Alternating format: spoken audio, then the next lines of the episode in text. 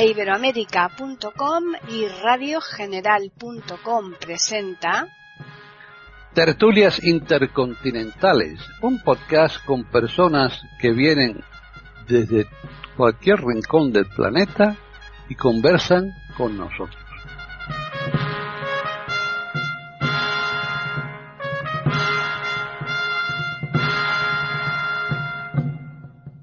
¿Qué tal? Bienvenidos un día más a tertulias intercontinentales en iberoamérica.com. Soy Paqui Sánchez Galvarro y aquí estamos un jueves más, que es cuando nosotros grabamos este podcast que después emitimos los lunes para celebrar eh, esta charla que hacemos en torno a esta mesa redonda, los contertulios habituales. Vamos a comenzar con María Eugenia de Hart, que está en Colombia, que es la persona que ha propuesto el tema. ¿Qué tal? Bienvenida, María Eugenia. Gracias, entonces, Paqui. Saludo a mis contertulios, a los oyentes y espero que este tema de hoy les resulte muy útil, en un buen sentido de la palabra útil. Bien, pues ahora nos venimos aquí a Madrid y vamos a saludar a Juan Carlos Parra. ¿Qué tal, Juan Carlos? Hola, Paquita, hola a todos. Sí, me parece que es un tema útil y además un tema muy, pues eso, de, de, constancia, ¿no? También. Bueno, pues eh, nada, que espero que tengamos una tertulia agradable como siempre y bueno, pues, eh, un saludo para todos. Bien, ahora nos marchamos a Chile, que ahí está Jorge Muñoz. ¿Qué tal, Jorge? Paqui, un gusto saludarte a ti, a mis compañeros de tertulia y a nuestros auditores, esperando que este tema nos sea útil para todos. Bien, nos marchamos a Italia. Vamos a saludar a Devis Oneto. ¿Qué tal, Devis? Muy buenas a todos, es un placer estar con vosotros y con todos los contertulios, naturalmente, y con toda la audiencia de este maravilloso podcast que es iberoamerica.com. Y ya finalizamos en Argentina, que ahí está René Escape. ¿Qué tal? Hola Paquita, ¿cómo estás? Como siempre, un gusto para mí estar acá en Tertulias Intercontinentales de Iberoamérica.com con saludos a los queridos contertulios y a los oyentes y espero que pueda ser útil este tema que es muy interesante en la vida actual, ¿no? Para cultivar y para eh, formar el espíritu y los hábitos de vida. Bien, pues nada, ahora ya solo nos resta comentarles el tema del que vamos a hablar, que nos lo va hoy, nos lo va a adelantar ya María Eugenia, que es la que va a comenzar.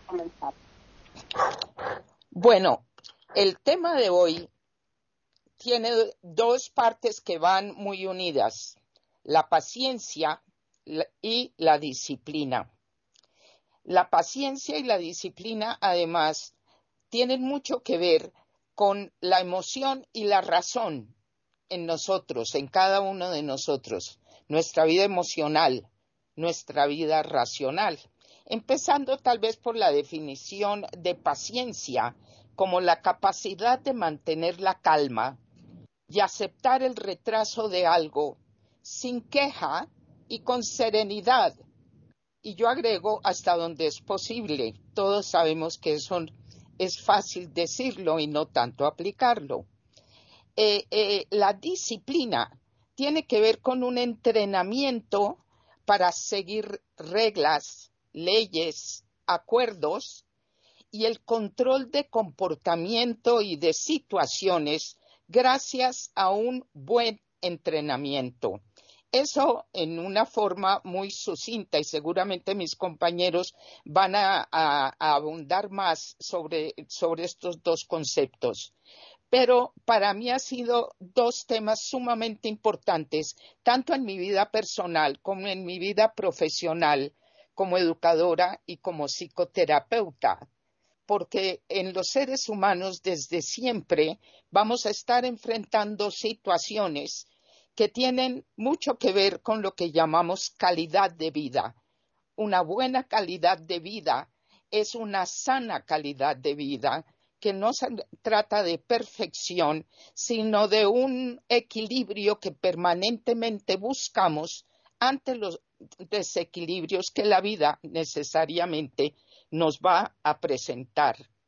Para mí, lo de paciencia eh, una de las eh, eh, formas en que se me enriqueció esta idea fue cuando yo viví en, Israel durante varios años y en un comienzo aprendiendo hebreo, un, eh, profesor me dijo, usted se va a interesar al entender cómo en hebreo es una escuela de pensamiento. Cualquier palabra tiene raíces y si uno encuentra las raíces, puede encontrar el origen del concepto. Y el primer ejemplo que me dio fue la palabra paciencia en hebreo, que es saflanut.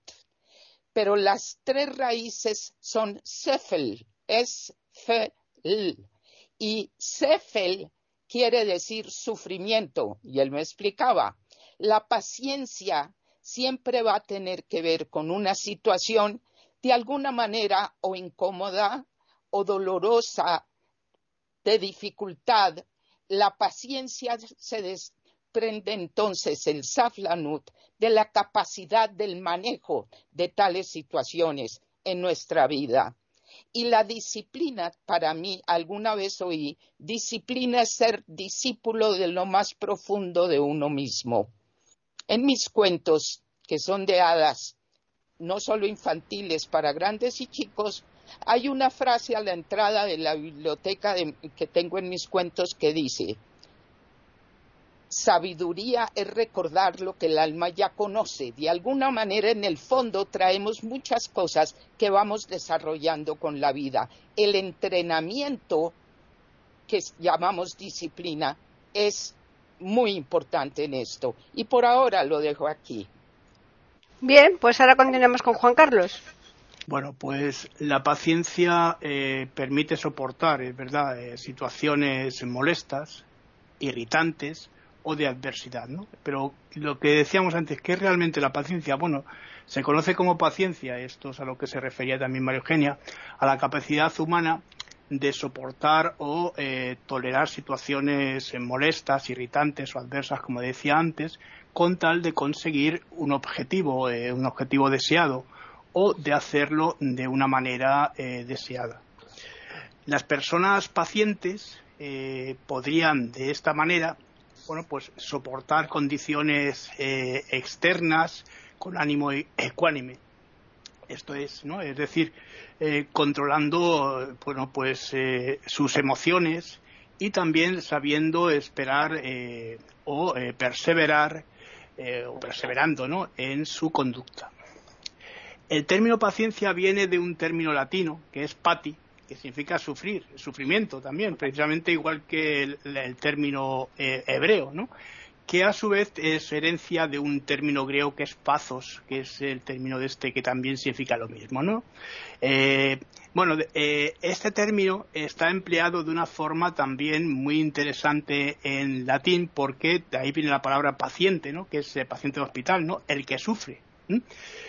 quizá por eso el cristianismo durante mucho tiempo pues eh, tuvo esa, digamos, esa, es el, sufrimiento como una virtud, ¿no? Una virtud del espíritu, dado que esta religión tempranamente valoraba el sufrimiento, ese sufrimiento eh, del cuerpo, como una vía de eh, elevación hacia Dios. Bueno, esto lo decían lo de la Inquisición cuando los, la gente estaba ahí, los reos estaban ahí para. Bueno, sin embargo, la paciencia es un rasgo común entre bueno entre las personas eh, de bueno tenidas como como seres pacientes no iluminados. Eh, no solo en la cultura occidental que es importante sino también en las culturas orientales no por ejemplo el budismo zen esto también lo, lo lleva no los hombres del budismo los hombres sabios en el budismo zen se consideran personas sabias y pacientes y apartadas de todo atropello juvenil y de la ignorancia. Con esto no quiero decir que eh, juventud y, o juvenil e ignorancia sean sinónimos, ¿eh? no me entendáis mal. Luego la paciencia también eh, tiene varios valores que son importantes y esos valores es verdad que se corresponden con la disciplina. La disciplina tiene que ver con un, con un término latino que es disciplina, evidentemente, ¿no? que a su vez viene de discípulos este es el que aprende de un maestro, ¿no? El que, bueno, recibe la instrucción de un maestro. A su vez también deriva del verbo dicere, que es aprender. El aprender eh, en el sentido de que, bueno, eh, tienen un aprendizaje que va a llevar, va a llevar acompañado unas reglas. Y eh, voy a dejarlo aquí porque luego quiero hablar de los valores de la paciencia y también de cómo se corresponden con una serie de eh, disciplinas dentro de esas reglas que acabamos de decir, ¿vale? Bien, pues ahora continuemos con Jorge. Bueno, hay un antiguo proverbio oriental que dice que la paciencia es un árbol de raíces amargas y frutos dulces. Y efectivamente es así. Ahora la paciencia adquiere una relevancia enorme en una sociedad como la actual que está marcada por la impaciencia, la velocidad, el vértigo, la búsqueda de resultados inmediatos, las actividades a corto plazo, la necesidad de obtener lo que se busca cuanto antes. Eh, la sociedad actual intenta satisfacer los deseos de la manera más rápida posible y la paciencia nos enseña exactamente lo contrario, se vincula a esperar, tolerar, padecer. Eh, efectivamente, la paciencia es un ejercicio necesario para una vida eh, más plena y rica. William James decía que un ejercicio interesante para la vida cotidiana es hacer por lo menos una vez a la semana algo que nos desagrada, que no nos gusta. Esto fortalece al sujeto. El doctor Gregorio Marañón decía que el trabajo sin prisa es el mejor descanso para el organismo. Por su parte, el doctor Santiago Ramón y Cajal señalaba que si hay algo verdaderamente divino en el ser humano, esa es la voluntad. Y se requiere voluntad para ser paciente, para esperar. ¿Cuántas veces estamos en el supermercado, la caja está llena de personas con carros llenos de productos y nos desesperamos en esa espera que significa llegar hasta la caja para poder pagar o cancelar la compra? También hemos tratado aquí la disciplina. La disciplina se vincula esencialmente a obedecer o acatar la norma, la regla o la ley. Cuando hablamos de disciplina pensamos siempre en el ámbito eclesiástico o en las Fuerzas Armadas. Un elemento esencial de la vida militar es la disciplina, pero también la disciplina puede jugar un rol importante en la vida cotidiana, una persona disciplinada puede llevar una vida más ordenada, más equilibrada. Es fundamental en la vida cotidiana tener un ámbito mínimo de disciplina que se vincula a ciertos hábitos básicos, por ejemplo, levantarse a cierta hora. Eso requiere disciplina. Realizar ciertas tareas requiere disciplina. La disciplina es lo opuesto al desorden a la improvisación.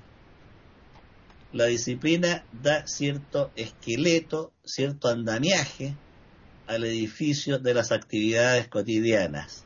Por el momento lo dejo aquí, Paqui. Bien, están escuchando tertulias intercontinentales en iberamérica.com. David. Entonces, eh, es, un, es un tema también muy interesante este que tenemos que enfrentar, que nos llama muchísimo la atención porque pertenece a dos términos. Dos términos que ya efectivamente María Eugenia ha dicho están muy entrelazados entre ellos, están muy eh, conectados entre ellos. O sea, son dos términos que, que van juntos. Y tienen una, ambos tienen una raíz indoeuropea. Justamente Juan Carlos señalaba la derivación latina. Efectivamente, también en griego es mm, el, paciencia deriva de un término que es paskein, pazos, y la disciplina deriva de un, de un término que se acerca al griego didasco. Bueno, eso, que, didasco que significa efectivamente eh, eh, enseñar. Eh, enseñar y aprender, esa es la disciplina. Ejerce la disciplina el que enseña, porque efectivamente no hay disciplina sin una enseñanza, y el que aprende. Enseñar significa, en cierta, en cierta manera, aprender. Y aprender significa, en cierta manera, por otra, de otra forma, enseñar también, tener la posibilidad de enseñar y de explicar. Y los dos términos, en mi opinión, van juntos por un motivo. Es que cuando nosotros tenemos paciencia, ya estamos aprendiendo algo.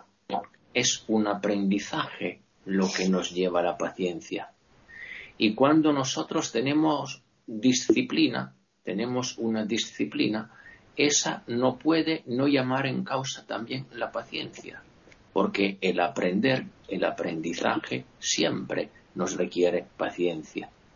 Entonces, la paciencia es algo que tenemos que aprender y las disciplinas es algo que efectivamente nos lleva a mm, tener paciencia, porque el aprendizaje nunca es inmediato. Entonces, son términos que, a mí me interesa muchísimo señalar van juntos. Sobre el término paciencia, que para mí es muy interesante, habría una consideración que hacer desde mi punto de vista. Es muy eh, complicado poner en marcha este concepto que conlleva la paciencia, en el sentido de que paciencia normalmente se entiende como algo que tenemos que esperar, algo que tenemos que aguantar. Efectivamente, los contertulios lo han ya destacado perfectamente. Yo creo, oh, en, mi, en mi experiencia personal, que ese tipo de paciencia me, me lleva a la desesperación. Porque yo espero que algo se convierta en, en algo mejor.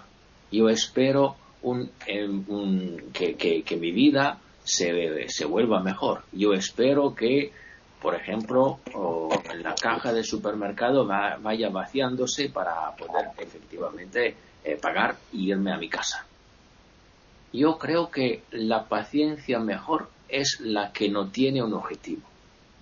Saber esperar haciendo que la espera no tenga un objetivo. Eso me parece muy, pero muy difícil de poner en práctica, de poner en marcha, pero en mi opinión es la manera mejor para tener paciencia, sin esperar que las cosas vayan mejor, sin esperar que una situación pueda mejorar. Paciencia y paciencia.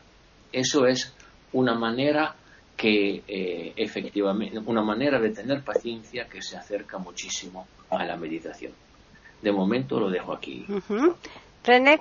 Eh, bien, la, la parte de, paciencia realmente está muy bien. Yo también coincido con lo que han dicho todos los contertulios. Eh, no deberíamos ser impacientes. Pienso que la paciencia es la fortaleza del débil, eh, la impaciencia es la debilidad del fuerte. Es decir, que nosotros para poder eh, este, en esta etapa de, de la vida, o sea, todos, en cualquier etapa de la vida, Debemos ser pacientes y hay que enseñar a los niños desde pequeños a tener esa paciencia. ¿Por qué? Porque eh, ah, tienen que, sí, pues yo sí pienso que debe tener un objetivo cada cosa que se piensa o se realiza. Entonces, cada cosa que se eh, objetiviza debe tener un proceso y ese proceso hay que llevarlo a cabo. Nada se puede lograr con la inmediatez. Todo necesita un, una eh, muchas veces hay cosas que son más lentas para que se logren otras son eh, más a corto plazo otras más a largo plazo. Y el secreto es eh, templar el espíritu y la mente para tener paciencia para cada paso de lo que hay que hacer en cada acto de la vida cotidiana y en cada acto de la vida social que llevamos a cabo. Los procesos legales por ejemplo también requieren paciencia hay que esperar las instancias legales para que se lleven a cabo las resoluciones de los juicios, este, los aprendizajes, eh, los cursos que se hacen tienen un proceso, todo tiene procesos de elaboración, desde lo mínimo hasta lo más de lo más sencillo hasta lo más complejo. Entonces, hay que irse preparando, templándose, hay que respirar hondo, siempre manejarse con la meditación, como dijeron por allí. Lo importante es em, tratar de eh, eh, equilibrarse para poder eh, tener esa paciencia necesaria para poder hacer las cosas sin desesperación, porque la desesperación nos va a llevar a la confusión y al desequilibrio. por otro lado, lo que estábamos hablando de la disciplina, importante que es la disciplina en todos los actos de la vida, desde niño, eh, desde, desde, en cualquier etapa de la vida y como padres eh, o como educadores, ir preparando a los chiquitos para que vayan teniendo disciplina. Porque la disciplina suena a, a doctrina, a instrucción, a preparación, a que los, eh, las personas tengan lo que es una disciplina personal para que puedan eh, hacer efectivo eh, los actos de su vida y una disciplina también en la sociedad que llevan, la pequeña sociedad que es la familia o la escuela o la sociedad en la que se desenvuelven como, ciudadanos. ¿no? Eh, todo debe ser disciplinado. Si no existiera disciplina, todo sería caótico. Qué importante que es la disciplina, enseñársela a los chiquitos. Bueno, esto da para largo, eh, porque una cosa es la disciplina en la educación del hogar, otra cosa es la disciplina en la escuela, en la enseñanza y en la preparación de ese individuo futuro, este, y otra cosa es la disciplina que tiene uno personal en sus hábitos de vida. Si uno no, no lleva su vida en forma disciplinada, en forma ordenada, eh, lo que va a lograr es que el tiempo no le alcance, a que no tenga resoluciones eh, en las cosas que quiere proyectar. Es difícil proyectar eh, no hay si no hay horarios para la comida, si no hay horarios para la higiene, si no hay horarios para, para, o más o menos un cierto horario, un cierto criterio o ciertos días para organizarse, este, la vida de uno puede llevar a la frustración. Entonces es importante para, para poder este, eh, llevar a cabo aquellos proyectos personales a corto plazo o lo que uno quiere para sentirse más gratificado, disciplinarse y ordenarse y para eso hay que tratar de tener cierta asertividad y ciertos límites a las personas que nos rodean para que nos permiten, permitan llevar a cabo esa disciplina, porque si no podemos estar invadidos y podemos eh, sentirnos muy angustiados y perder justamente la paciencia si no podemos llevar a cabo ese proceso de disciplina que habíamos organizado para nuestra vida cotidiana. Bueno, quedo aquí y después vamos a, desarrollar la paciencia, la disciplina en la educación, qué importancia tiene. Bien, pues volvemos yo nuevamente con María Eugenia. Bueno, ya escuchando todo esto, de verdad se va enriqueciendo eh, eh, lo que son estos dos temas que, como hemos dicho, yo creo que todos van muy entrelazados. Y, primero tal vez voy a empezar por la conexión que tiene la paciencia, inclusive de pronto la disciplina también, con el sufrimiento para aclarar algo porque en el cristianismo a veces, esto lo he hablado yo con sacerdotes también, ya han estado de acuerdo, en una forma de inmadurez a veces se glorifica el dolor y el sufrimiento y esto es un gravísimo error, porque el dolor y el sufrimiento, la presencia que tienen es justamente como voz de alarma para atender cualquier situación que esté amenazando el bienestar o la calidad de vida de los seres biológicos. Pero hay una frase interesante que dice, no sufres para entender, sino que entiendes porque has sufrido que le da un giro muy interesante a ese concepto. Y es cierto que al manejar cosas adversas es, es una escuela tanto de paciencia como de disciplina para llevarlo en la mejor forma posible, inclusive hacia la posibilidad de una sanación. O, en un caso contrario, como me ha tocado, acompañando tantos lechos de muerte, a un desenlace de final de vida que todos tendremos en una forma más orgánica y, si se quiere, menos penosa, hasta donde eso sea posible. Ahora, hablando de la parte personal, yo tuve una oportunidad en mi vida que fue muy pequeñita, pasar tiempos bastante prolongados en casa de mis abuelos y mi bisabuela. Mi bisabuela me enseñó a tejer crochet cuando yo estaba como de siete años. aprendiendo con ella para un niño chiquito manejar lo que son esas agujas y esos hilos que en esa época eran todos muy delgados. Era una cuestión de impaciencia fácil.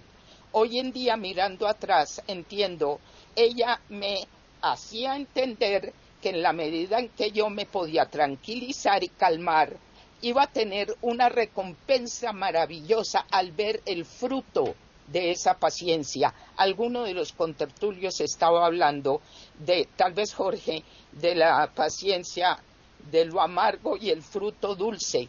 Eso lo aprendí con mi abuela y aprendí a tejer que hasta el día de hoy me ha acompañado, pero más que nada era esta noción de una cosa de placer alrededor del tema, no solamente una cosa de controlar, pero con solamente desagrado. Eso también, por supuesto, llevaba a una disciplina que también era muy importante y la aprendí de mi abuelo, que me ayudaba desde muy pequeña a leer cosas a veces complejas para poderlas entender, pero siempre había una cosa de gratificación. A través de mi experiencia después ya como educadora y como psicoterapeuta, yo aprendí la importancia con niños pequeños, pero esto en todas las edades, de presentar no la disciplina del placer, porque eso no conduce a nada, sino más bien el placer de la disciplina y el placer de la paciencia teniendo en cuenta que a veces hay cosas que no van a ser placenteras y toca, como decimos en español, son de obligación. Pero en general, desde muy pequeños los niños, mis alumnos pequeñitos, pero esto se dio con los de bachillerato, con los universitarios y con adultos también como pacientes. Pacientes, ahí está la palabra de nuevo, que era el placer que se deriva cuando uno empieza a ordenar la vida.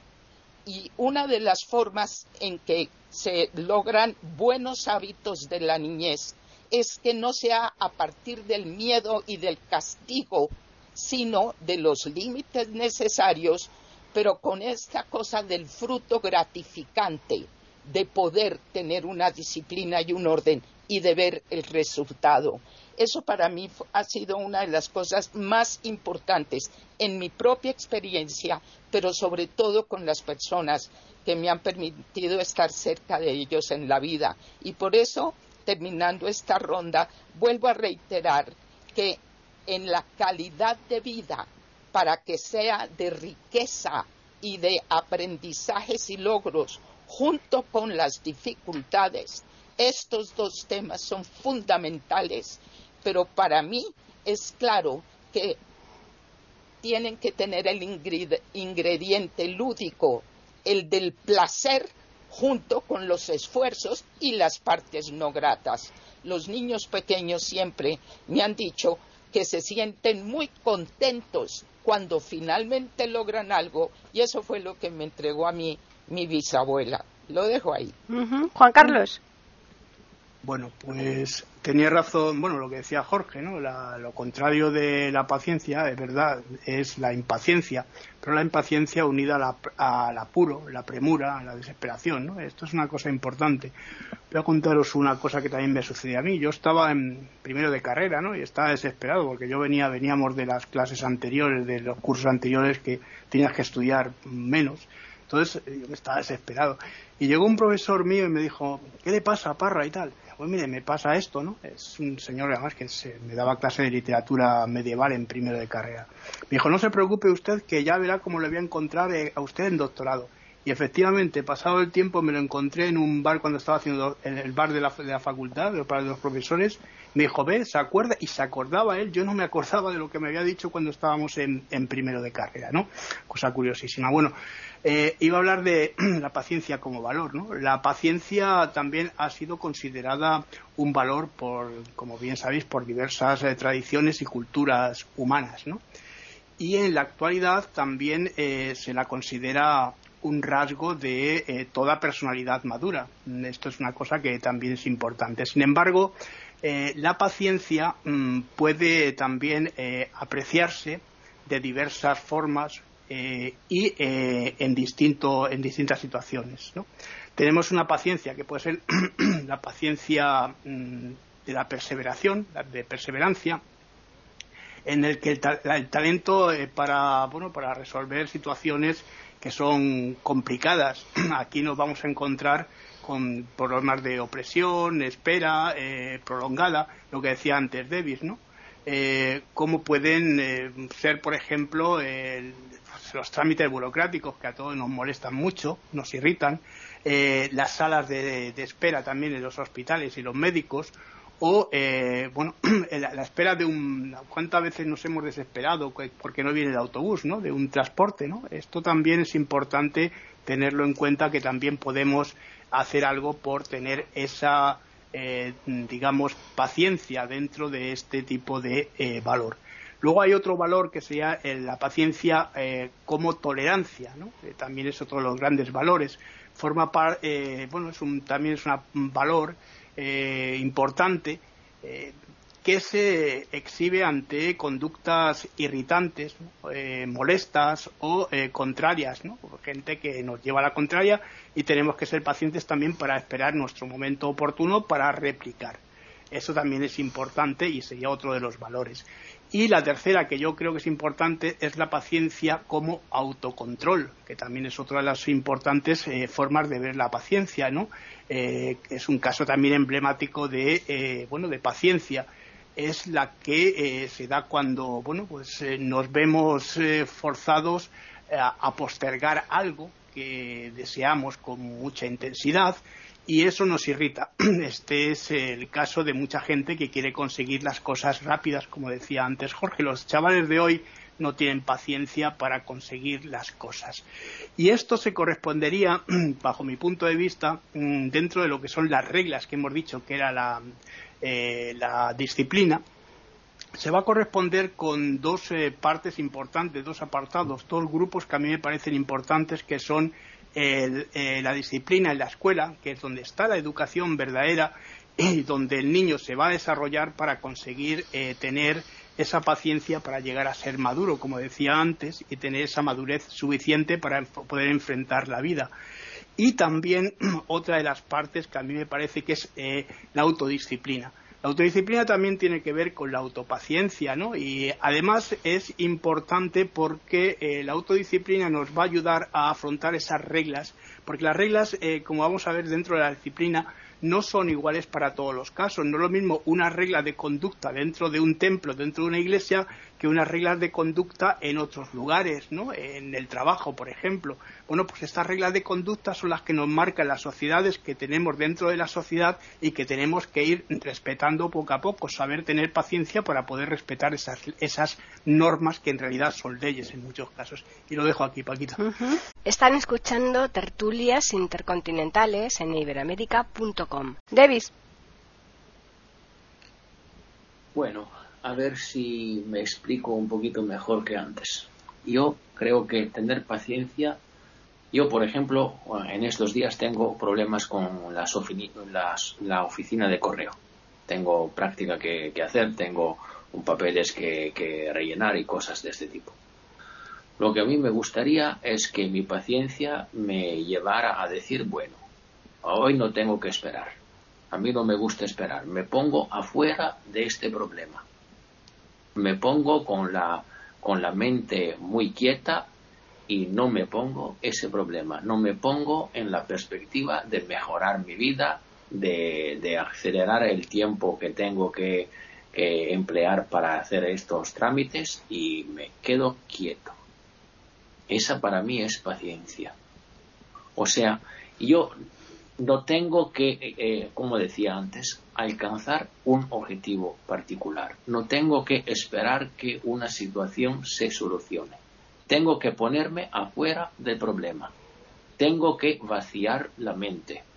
Eso eh, o exige disciplina. Esto exige disciplina. Por eso, en mi opinión, los términos van conectados, van entrelazados. Porque ese tipo de eh, acción nos requiere muchísima disciplina. Tenemos que ponernos en este tipo de perspectiva, tenemos que eh, intentar mm, meditar, tenemos que intentar mm, calmarnos y así mejorar la vida sin que eso sea un objetivo.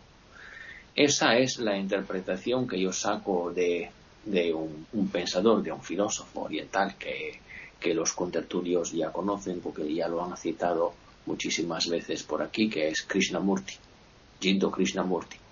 Y me parece muy interesante la lectura de este señor porque nos ayuda, en mi opinión, a quedarnos un poquito afuera de unas dinámicas de, prisa, de, de, congoja que nos que, que, que conlleva vivir en, en hoy en día. Entonces es importante hacer que la disciplina que darnos unas reglas nos ayude a no ponernos objetivo. Vamos a ver, eh, es interesante también mm, el tema de la disciplina si nosotros los referimos al pensamiento de Nietzsche, por ejemplo. ¿Qué nos dice Nietzsche? Nietzsche nos dice que a fuerza de dar una forma determinada a la sociedad en que vivimos, hemos acabado con ahogar la vida.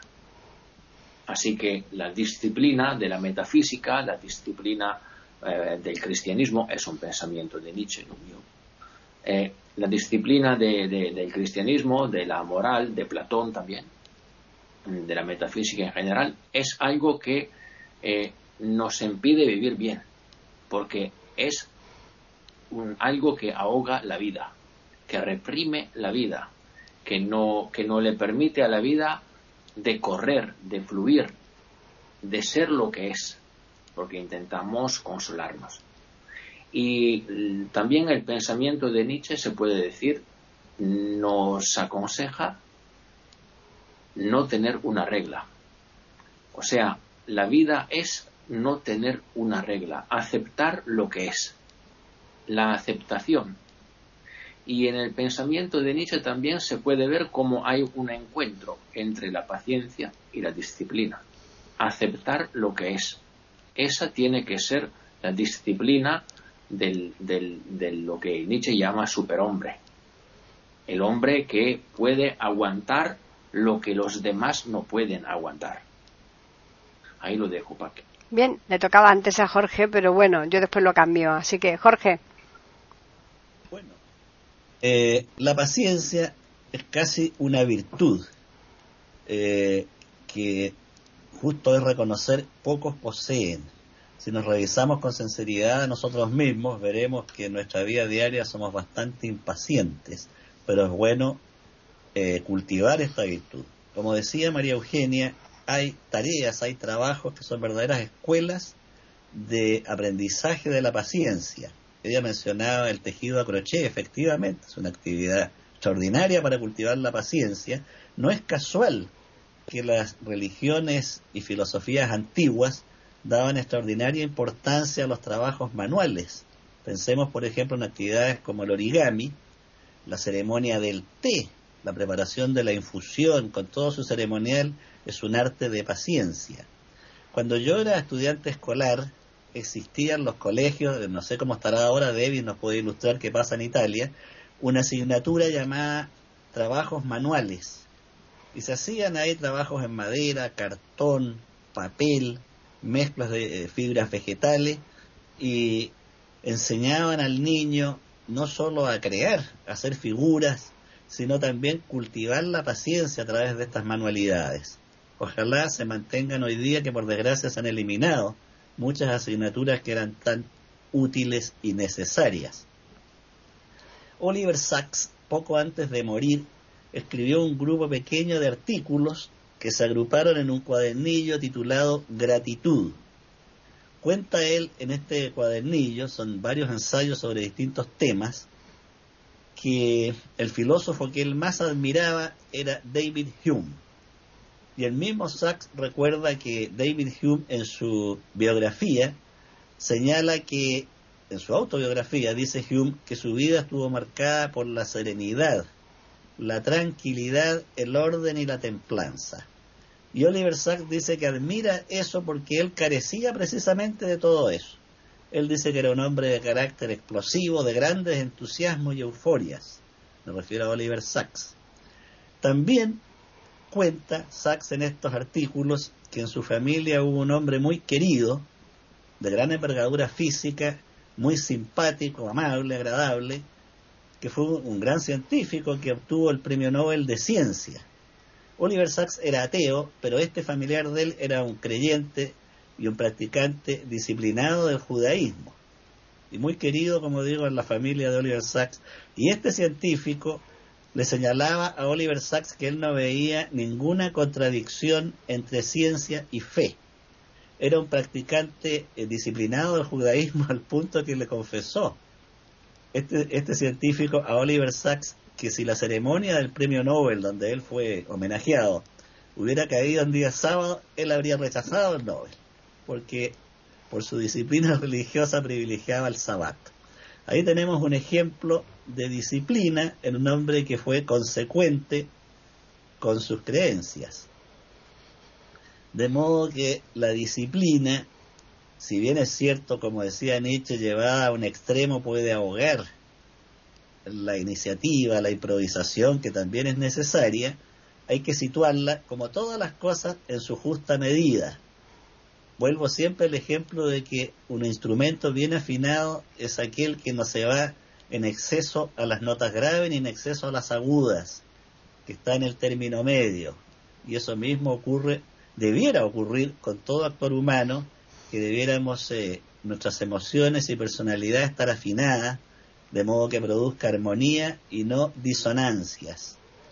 Se han eh, hecho experimentos muy interesantes con niños, por ejemplo, colocándolos en una sala frente a una mesa llena de dulces y caramelos.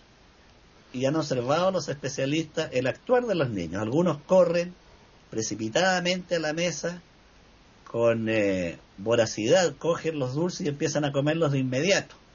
Y otros, por el contrario, eh, lo cogen con calma, lo guardan en el bolsillo y lo comen más tarde. Se ha estudiado haciendo seguimiento de años de estos niños que aquellos que fueron capaces de esperar, de demorar un poco el placer de comerlos, tenían un desarrollo y una madurez emocional y social mucho mayor. Y con esta experiencia quedo hasta aquí, Paqui. Bien, muy bien. Pues vamos a finalizar esta ronda con René. Están escuchando tertulias intercontinentales en iberamérica.com. Es muy interesante lo que acaba de decir Jorge recién porque realmente yo pienso que por más que leamos y leamos cosas que están en la bibliografía, extendida, ¿no? En todos lados, eh, con respecto a la disciplina y a la paciencia, eh, hay cosas que, que se caen de maduro, y cosas que son muy interesantes que pues, inventamos nosotros mismos con otra vida que podemos aportarle a los oyentes. Eh, evidentemente es muy notable que que el mundo occidental es diferente al oriental en esto justamente, en esta característica principal que es la disciplina y la, y la paciencia. Es muy típico que los orientales se, se, tienen como idiosincrasia a la paciencia. Ellos son lentos, pacientes y encuentran placer en eso. Eh, hay muchas cosas, eh, con muchos escritos con respecto a la paciencia que los orientales tienen y a las pruebas que inclusive hacen algunas mujeres en sus rituales para poder llegar al casamiento, por ejemplo, que le dan una madeja complicada, ovillada, este, llena de nudos, y si tiene la paciencia tranquila, de la templanza para poder desarmar todos esos nudos, estaría capacitada, una de las tantas capacitaciones que tiene para poder llevar adelante eh, un matrimonio, ¿no? eh, los rituales que ellos tienen, la forma de ser, no son arrebatados así, impulsivos en general. Mientras que nosotros los occidentales somos mucho más impulsivos, somos mucho más ansiosos, somos los que vamos llevando una característica muy distinta. Yo no sé si tendrá que ver con la genética, tendrá que ver con la raza, con la cultura, con nuestras idiosincrasias de acuerdo a nuestras formas de vida, pero realmente nos caracteriza más la impaciencia. Eh, con respecto a, a, las virtudes, la paciencia realmente es una virtud, si vamos a la parte religiosa, en la religión católica, eh, apostólica romana, eh, las virtudes del Espíritu Santo estarían dadas justamente por esto, por la paciencia, por la templanza, por la fe, por la esperanza, la fortaleza, la justicia. Eh, y si ustedes se ponen a mirar, no religiosamente, sino filosóficamente, todas esta, estas virtudes se interrelacionan unas con otras, porque justamente si se tiene fe, si se tiene esperanza, eh, se tiene la paciencia suficiente y la templaza suficiente en el espíritu para poder pasar todos los procesos que se tienen que eh, llevar a cabo para poder tener un objetivo, un proyecto o un logro y que ser arrebatado, impaciente, impulsivo, eh, tampoco conduce a, a, buen puerto. Yo pienso que se necesita un poco de cada cosa. Fíjense que a mí, a mí por ejemplo, le puedo contar como experiencia personal, eh, puedo decir que la vida disciplinada no es una cosa que caracterizaba mucho a mi, a mi, a mi hogar, a mi casa. Mi padre y yo nací en una familia de artistas plásticos mi mamá escultora, mi papá este pintor, y eran muy, bastante improvisados, muy creativos, muy creativos. Y a mi mamá, mi mamá detestaba la, lo disciplinado, detestaba que se comiera un determinado horario, que se hicieran las cosas a determinado horario, porque ella decía que lo que se hacía exactamente a horario era típico de las personas mediocres. Eh, eh, así crecí yo, imagínense. Y se enojaba conmigo porque a mí me molestaba y de pequeña me molestaba ese desorden en la casa. Me molestaba tremendamente llegar a mi casa de la escuela y encontrarme a mis padres este, con todas las puertas abiertas, hace un frío tremendo en invierno, todas las puertas abiertas de la cocina, del comedor, todo, eh, aireando obras de arte que estaban con, con, sustancias tóxicas, pinturas y emanaciones y todo. yo lo que quería era encontrar una casa como la de mis compañeritas, con la madre tejiendo, borrando. Eh, esperándola para sacar el delantal de la escuela y, empezar a prepararme la media tarde, la leche y, empezar a hacer la tarea de la escuela y toda una cosa, comer a la un horario, eh, cenar a un horario. Todo eso era, me parecía maravilloso. Mi, mi mamá me decía que yo era muy mediocre, que yo no me parecía a ellos. Eh, sin embargo, recuerdo una escena con mi padre pintor que me dijo, este papá yo quiero pintar yo quiero hacer un cuadro tanto lo molestaba bueno quieres pintar me dijo conmigo era adolescente toma y me dio una tela me puso el caballete me lo preparó me dio la paleta me dio los óleos. Cómo vas a pintar nada quiero hacer una obra de arte quiero pintar ajá y cómo vas a pintar vas a hacer un dibujo con carbonilla primero y después lo vas a pintar no no no yo quiero pintar bueno toma ahí tenés todo me dio todos los elementos cuando empezamos a, mojar el pincel en el óleo y em, se me empezaron a mezclar todos los colores, se me ensució los colores porque me, me quedé negro con al lado rojo, al lado, había visto cómo separaba en los colores y, y, mezclé todo y se me manchó todo el dibujo, la pintura y la pintura fue un desastre, un caos. Entonces me di cuenta que había una técnica, entonces ahí me explicó, para poder aprender a pintar tenés que aprender la técnica.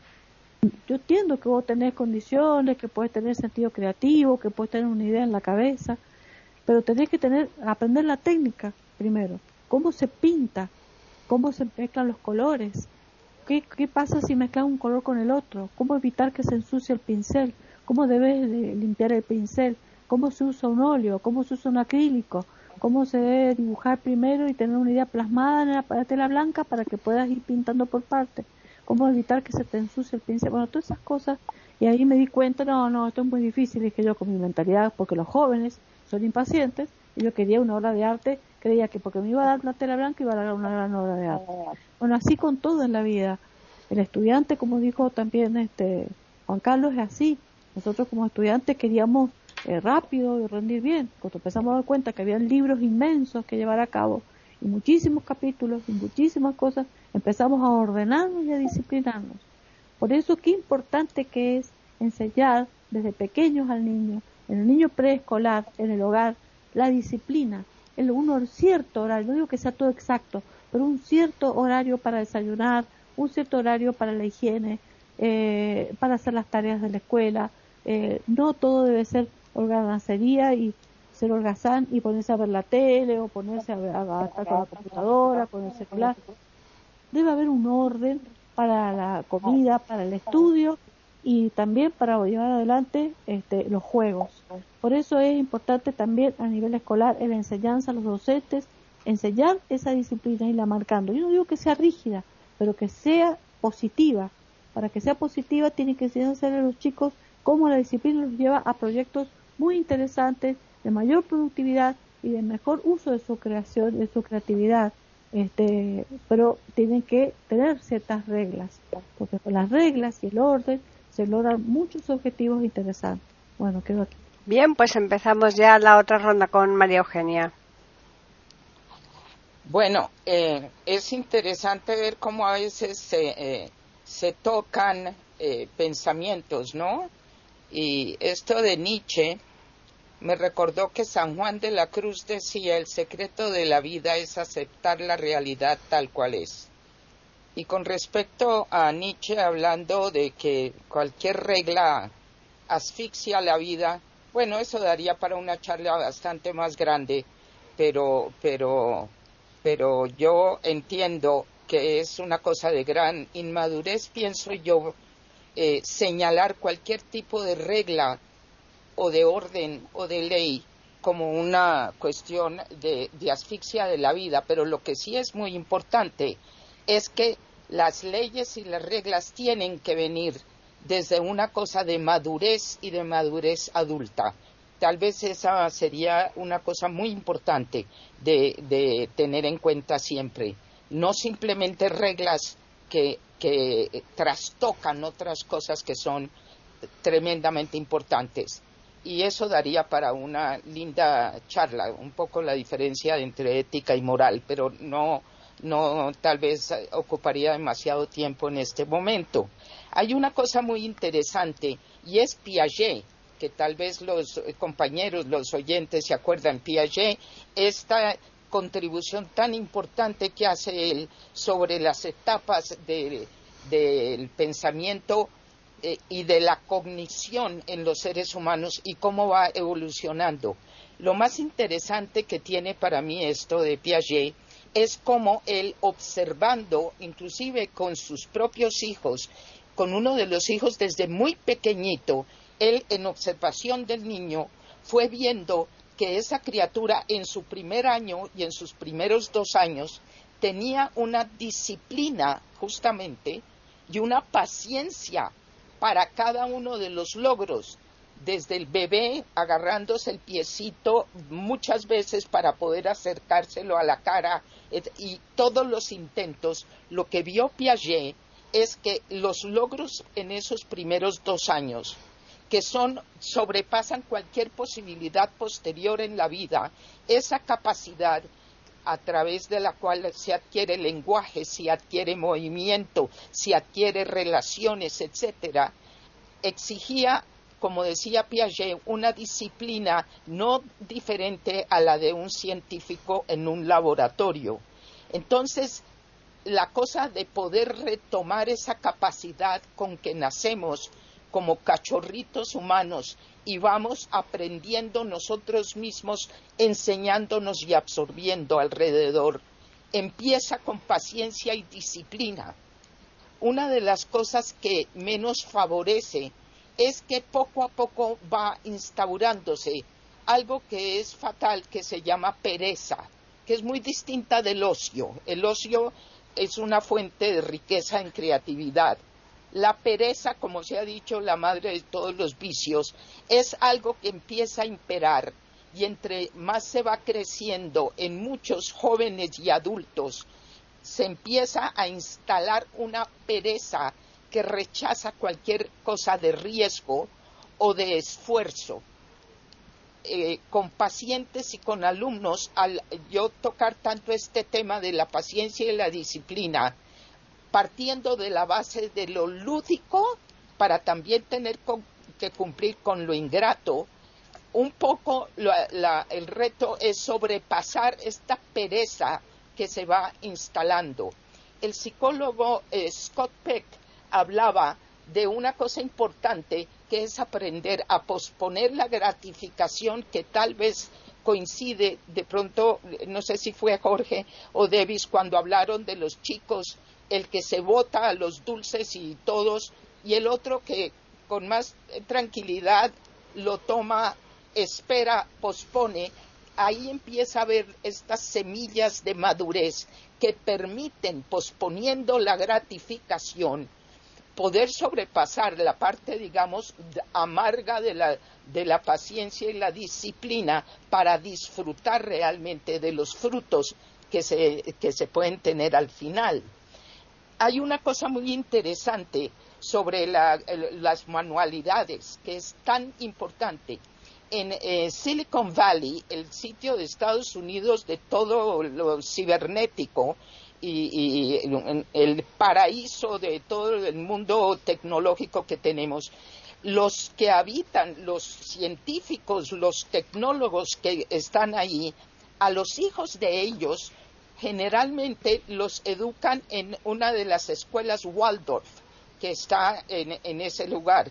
En las escuelas Waldorf, eh, simplemente rápidamente explico, son unas escuelas eh, que existen desde hace mucho tiempo, iniciadas por Rudolf Steiner, pero a lo que voy es lo siguiente. En las escuelas Waldorf, los eh, alumnos no tocan nada de computadores u ordenadores, nada tecnológico de pantallas hasta los 13 o 14 años. En el interín, en los años anteriores está todo lo que es enseñanza magníficamente dada a los alumnos con muchísimas cosas de manualidades. Y los alumnos en Silicon Valley, sus padres, son los que están fabricando toda la nueva tecnología. Pero ellos saben que por la salud física y mental de sus hijos, ellos no pueden perderse la importancia de mente, de cerebro, con las manos, con los sentidos, con el olfato, con todo lo que tenemos alrededor. A esos chicos, cuando a los 13 o 14 años les ponen eh, enfrente el ordenador o computador y las tecnologías, ellos ya traen con ellos mismos una serie de elementos que incluyen paciencias, disciplinas, conexión, mente, cerebro y manos y todo su cuerpo y en media hora más o menos, bueno, lo exagero, pero toman la tecnología con una rapidez sorprendente. Luego, poco a poco, empezamos también a entender, a entender que tenemos que retomar el equilibrio entre lo manual, lo físico y lo tecnológico. Y por último, yo diría una cosa que también es muy importante.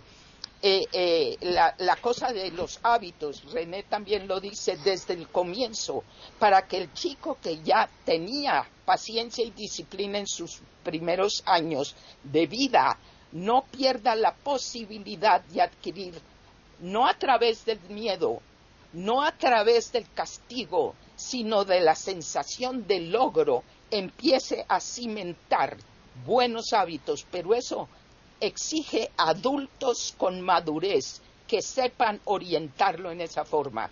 Y hoy en día yo creo que brilla por su ausencia la madurez en el mundo adulto. Bueno, estamos en el momento de poder retomar estos temas dentro de un mundo tan vertiginoso, tan, de tanta rapidez, pero con cosas extraordinarias. Tenemos una oportunidades. Termino diciendo, como decían los chinos, crisis es igual a peligro más oportunidad, que en eso estamos en este momento del mundo. Ojalá impere la cordura con paciencia y disciplina y con el placer de los logros. Juan Carlos. Bueno, eh, voy a retomar algo que ha dicho Davis que me ha parecido interesante, ¿no? eso de dejar la mente en blanco. Él hablaba de Krishnamurti, creo que no sé si te refieres al libro este de A los pies del maestro, ¿no? que es un libro muy interesante de Krishnamurti. ¿Quién es el maestro en, en, ese sentido? El maestro está dentro de nosotros mismos. Nosotros mismos tenemos que buscar nuestra forma de, mm, de encaminarnos a eso, a la quietud, pero la quietud, eh, fíjate, eh, yo creo que en esta sociedad que vivimos, la sociedad occidental, está en el movimiento. Y además estamos, eh, tú que estás en filosofía todos los días, estamos entre el tánatos y el eros, es decir, la vida y la muerte. yo creo que buscar esa identidad es importante, ¿no? Buda ya lo decía, ¿no? Hay que dejar el sufrimiento de lado para poder tener esa disciplina para llegar a la iluminación. Bueno, menos que la iluminación, por otro lado, Nietzsche Nietzsche es un personaje muy curioso. Mira, estos días estoy leyendo una obra que se titula Los hijos del Führer, de un autor que se llama Francisco Javier Aspas. Bueno, en este libro habla de un chaval, un chico muy pequeñito que su padre lo empieza a educar en, eh, bueno, en el congreso primero que hubo de los nazis en Nuremberg, en él eh, lo que es la disciplina nazi. Bueno, pues él se crea ese, esa, esa idea de que lo más importante es eh, Hitler y esos ojos que él ve, a través de los ojos ve un lobo y que tiene que tener una disciplina y esa disciplina, bueno, yo lo que pienso es que muchas veces las reglas, la disciplina llevada a situaciones extremas puede conducir al fanatismo. El fanatismo es algo tremendamente eh, malvado dentro de lo que es la concepción del espíritu humano. Yo creo que, fíjate, es verdad que decía eh, Aristóteles, somos hombres eh, sociales. No podemos vivir de espaldas a la sociedad, efectivamente, no podemos vivir de espaldas a la sociedad, pero debemos conservar nuestra individualidad dentro de esa sociedad. Y es verdad que las reglas sirven para mucho, pero también las reglas sirven a veces para ser cambiadas. Nos recordad y recordemos que Jesucristo cambia unas reglas que estaban establecidas por el judaísmo en un momento determinado y las cambia por motivos eh, claros porque están caducas y porque se necesita tener unas reglas vivas. Y lo dejo aquí, Paqui, de momento. Bien. Jorge. Bueno, ¿se me oye bien? Sí.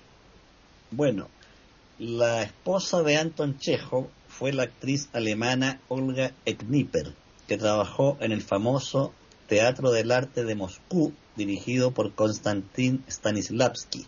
En la familia de Chejo hubo un muchacho, un sobrino del escritor, que manifestó el deseo de ser actor. Quería también llegar al Teatro del Arte de Moscú. Entonces un tío de este muchacho, que era pianista y compositor, el tío, le dijo, si quieres ser actor, vas a tener que leer mucho, trabajar mucho y tener muchísima disciplina. De modo que si hay una actividad donde la disciplina es fundamental es en el arte. Por desgracia, en la actualidad la expresión arte y artista se ha degradado y muchísimos sujetos que se pasean por los canales de televisión se autocalifican de artistas sin tener ningún mérito real en el arte. Cuando uno estudia la biografía de los grandes artistas, fueron extraordinariamente trabajadores y disciplinados en su arte. Pueden haber tenido muchos errores, torpezas y flaquezas en su vida personal e íntima, pero en su arte eran extremadamente forzados. De modo que eh, es un error pensar que el arte está reñido con la disciplina y necesita del desorden y el caos porque no es así. Ahora bien, eh, la paciencia, que es nuestro gran tema, junto a la disciplina, está bastante desalojada, por desgracia, de la cultura actual y como decíamos, la educación podría ser mucho eh, con los niños, que es ideal el momento para partir, cultivando la disciplina con tareas que impliquen atención, concentración y paciencia, y no este deseo de rapidez y de vértigo. Eh, Juan Carlos nos hablaba de la Alemania nazi. Bueno, la Alemania nazi sufrió un verdadero colapso en el ámbito de la educación. Eh, la educación de la juventud nazi desalojó de las aulas una serie de disciplinas eh, para privilegiar la gimnasia y desarrollar un tipo de joven potente físicamente, enérgico y apto para la guerra. Pero a cambio de eso se obtuvo eh, una ignorancia extraordinaria que llegó a preocupar incluso al ministro nazi de educación de su época, que manifestó su preocupación con mucho temor, sí, porque si discrepaba del Führer, todos sabemos dónde podía terminar. De modo que creo que el aula, la escuela, debiera ser la, el primer peldaño en la escalera de la paciencia.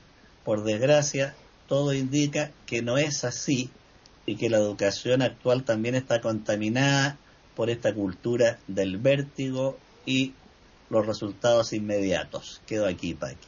Davis. Bueno, eh, es muy interesante todo lo que estamos diciendo Y me parece interesante también mm, destacar una, una cosa sobre la disciplina, esa voluntad que tenemos todos de darnos una regla. Hablo de mi experiencia personal, claramente yo no, no quiero hablar para todos los ciegos de nacimiento, faltaría más, pero desde mi punto de vista sí. A ver, que cuando yo vuelvo desde la escuela, en mi casa, eh, estoy aquí, tengo que poner las cosas en el mismo lugar que siempre, esa es una regla. Tengo que mirar si la línea Braille tiene suficiente batería, esa es otra regla.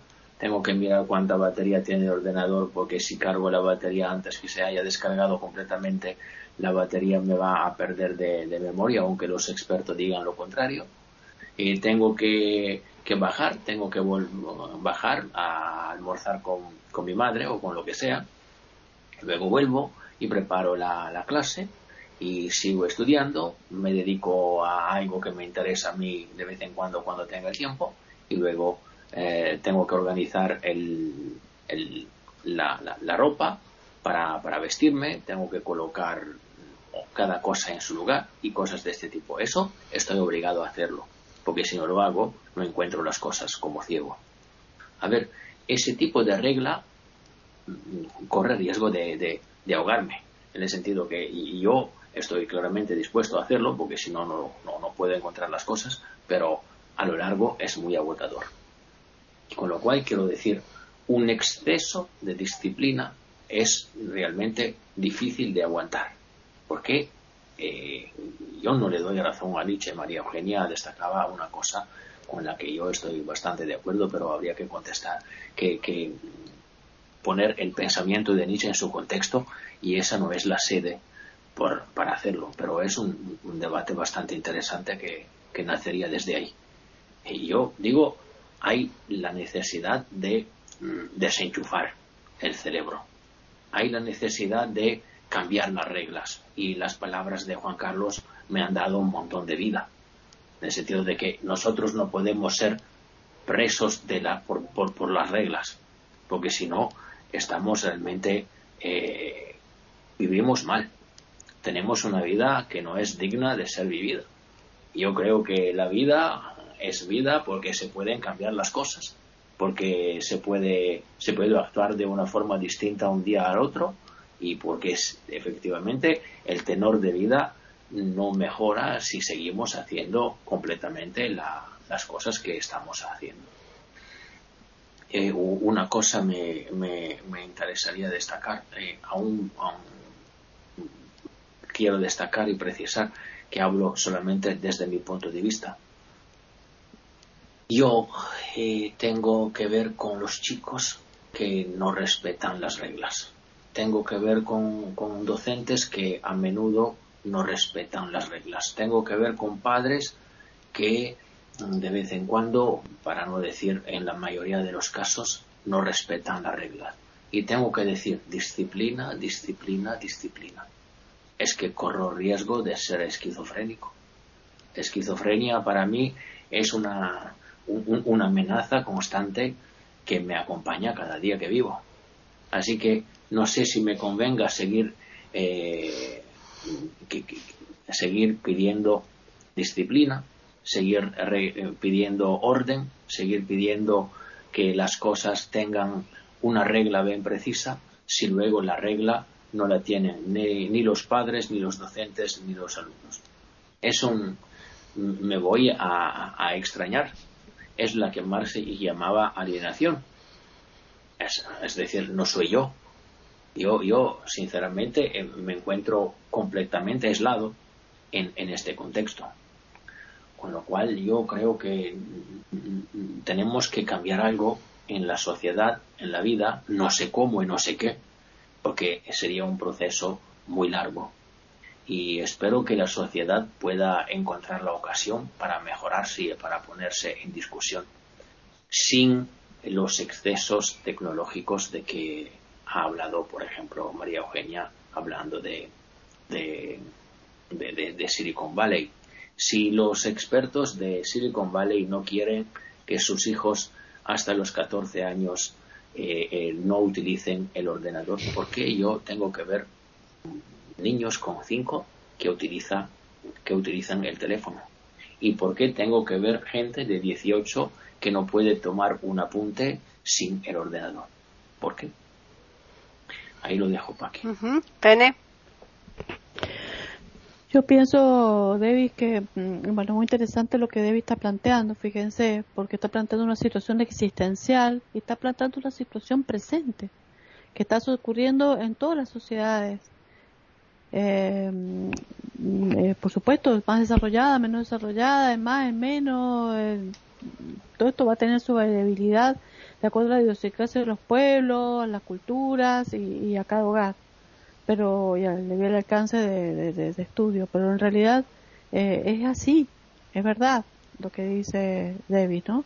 Eh, la disciplina tiene que existir para que exista un cierto autocontrol, para que exista más o menos un proyecto que pueda tener una resolución y para que exista una satisfacción personal de decir lo que yo estaba proyectando, armando, realizando en la formación de mi hijo, eh, en, cómo va a ser el día de mañana mi hijo el día de mañana o en mi formación personal este para poder llegar a tener un título una profesión y para poder tener una actividad laboral o para poder llevar adelante un proyecto que tenga dentro de, la, de los posgrados o de las carreras que yo quiero dar o lo, o lo que yo quiero enseñar etcétera lo que sea este necesita de paciencia para llevar a cabo cada proceso y necesita de una disciplina para que pueda realizarse, porque si vivimos en anarquía personal, o sea, en una, en una especie de caos, no, no, no vamos a llegar a nada, no vamos a lograr nada. Pero para todo esto se necesita lo que siempre está pregonando María Eugenia, que es la madurez. La madurez para poder entender cómo debe haber un, un orden, un criterio en este orden, para que no todo sea tan taxativo, yo no digo que vamos a llegar a una disciplina este, rigurosa al punto de perder la creatividad, de perder el esparcimiento, de perder eh, oportunidades como por ejemplo, supongamos David que tienes una tarde o una mañana, si das clases en las tardes, una mañana donde estabas preparando todo esto, eh, de, de, todo lo, ordenando aquí y allá y enchufando esto y aquello para que todo no pierda su batería, almorzar. Y de golpe aparece repentinamente un amigo que hacía mucho que no veía, que te avisa por teléfono que, que, está viniendo de viaje y, y, y, aparece de golpe una cosa inesperada que te cae a comer a tu casa. la disciplina que tenías armada rigurosa se, se, se rompió y te propone que, que vayan, que me ir a la casa de tu mamá a comer o, de prepararte tal cosa, de calentarte tal comida que tenías en el, para en el microondas, te encuentres con que de golpe es, tienes que armar una comida distinta o pedir en el delivery una comida o se van juntos a comer a un restaurante por ahí. Este, eso eh, eh, es, es, como un oxígeno, porque es, es charlar con alguien, es olvidarte un poco de la rutina, no tiene por qué la rutina ni la disciplina ser ahogante.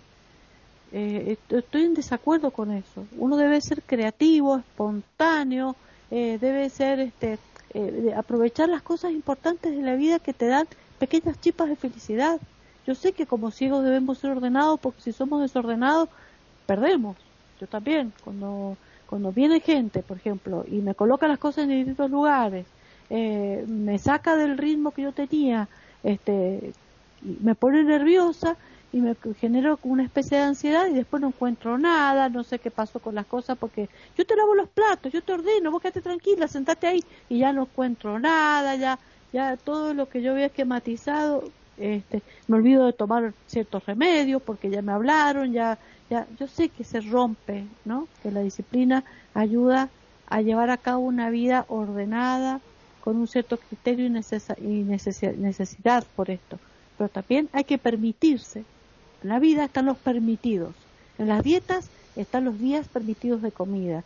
En los ejercicios están los permitidos. En los paseos eh, están los permitidos. En la exigencia hay, debe haber algo siempre para alternar con criterio y con madurez, para permitirse, dentro de ese autocontrol, eh, y dentro de ese ordenamiento y esas reglas de disciplina, permitirse una cierta cosa. Si yo tengo que educar, que educar a mi hijo, que tiene que ser ordenado con su ropa, que tiene que aprender a preparar las cosas en la escuela, que tiene que, que tener horarios de comida, que tiene que...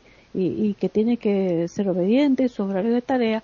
No por eso, si de golpe aparece una familiar, unos primitos, unos amigos, todo, o de golpe está invitado de repente a un cumpleañito, no lo voy a decir, no, porque tu regla es que hoy tienes que hacer esa tarea y no te voy a dejar, no, porque entonces se convertiría en la vida en un castigo permanente, no en un castigo para poner orden de disciplina, sino en un castigo de vida, de tal manera que haría infeliz la vida de las personas. No, la vida de la disciplina tiene que ser satisfactoria y la voy a la tienes que llevar a cabo en base a que te produzca satisfacciones, no angustia ni ahogo.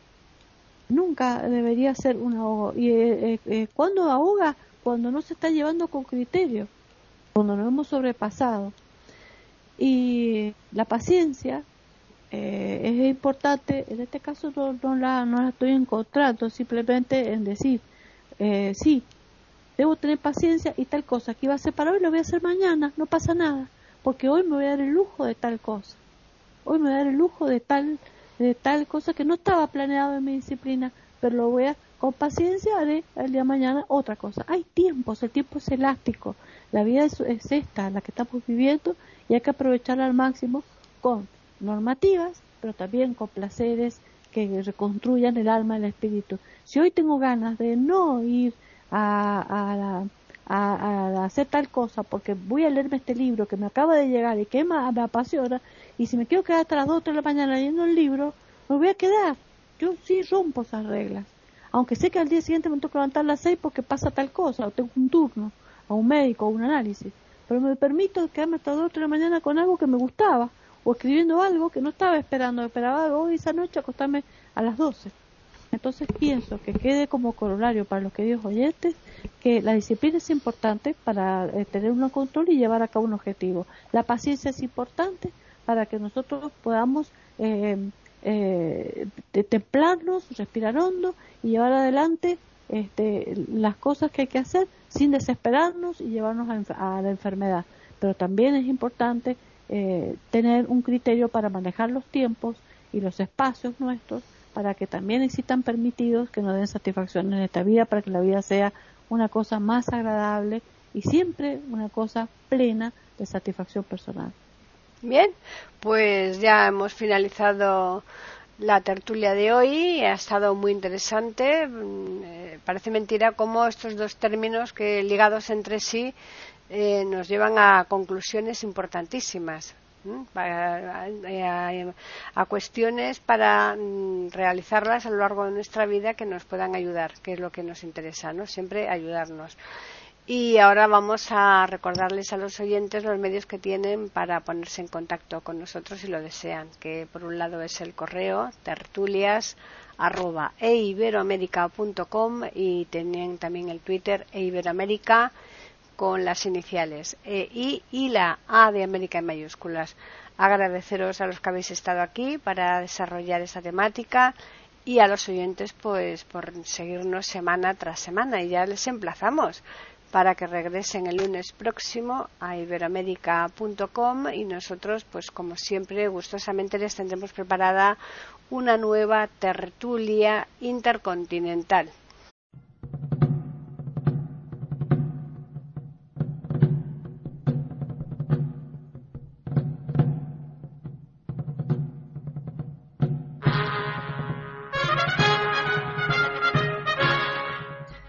Acabamos de ofrecerles el podcast de tertulias intercontinentales.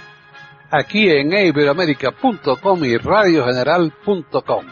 Regresen la semana que viene para un nuevo episodio. Hasta la próxima semana.